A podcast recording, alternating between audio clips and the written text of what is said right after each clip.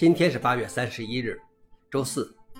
本期是硬核观察第一千一百一十期，我是主持人硬核老王。今天观察如下：第一条，SE Linux 移出了 N S E 的名字。二十年来，安全增强型 Linux SE Linux 一直是组件内核的一部分，它提供了一个实施访问控制安全策略的安全模块。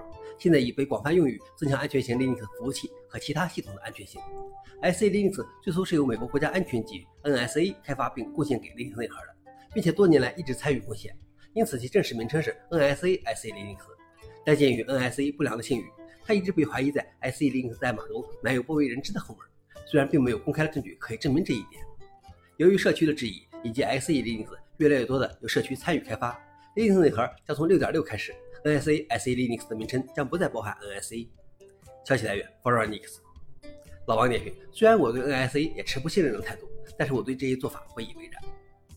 第二条是 OpenAI 称以变革的方式使用受版权保护的材料并不违反版权。OpenAI 针对作者们提起的一系列诉讼做出了回应。这些诉讼指控 OpenAI 非法使用他们的作品未经许可的副本训练了 ChatGPT。OpenAI 请求法院驳回除一项直接著作权侵权外的所有指控。OpenAI 称，作者们误解了版权的范围，没有考虑到限制和例外情况，包括合理使用。OpenAI 认为，即使 ChatGPT 庞大数据集中的极小一部分包含了作者们的书籍，但创新者以变革的方式使用受版权保护的材料，并不违反版权。OpenAI 辩称，与试图通过传播版权材料直接获利的剽窃者不同，他们的目标是教会其模型推导出人类语言的基本规则，并提醒法庭注意，虽然作者可以为其图书注册版权。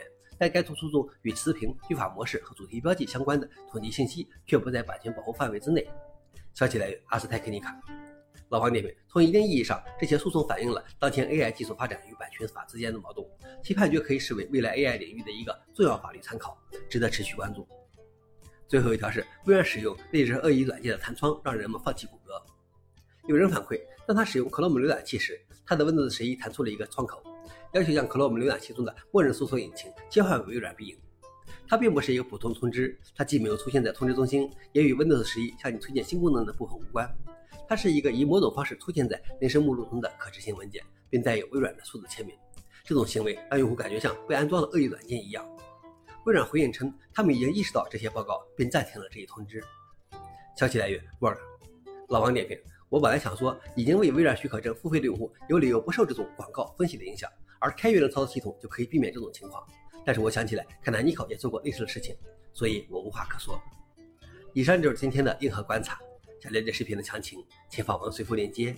谢谢大家，我们明天见。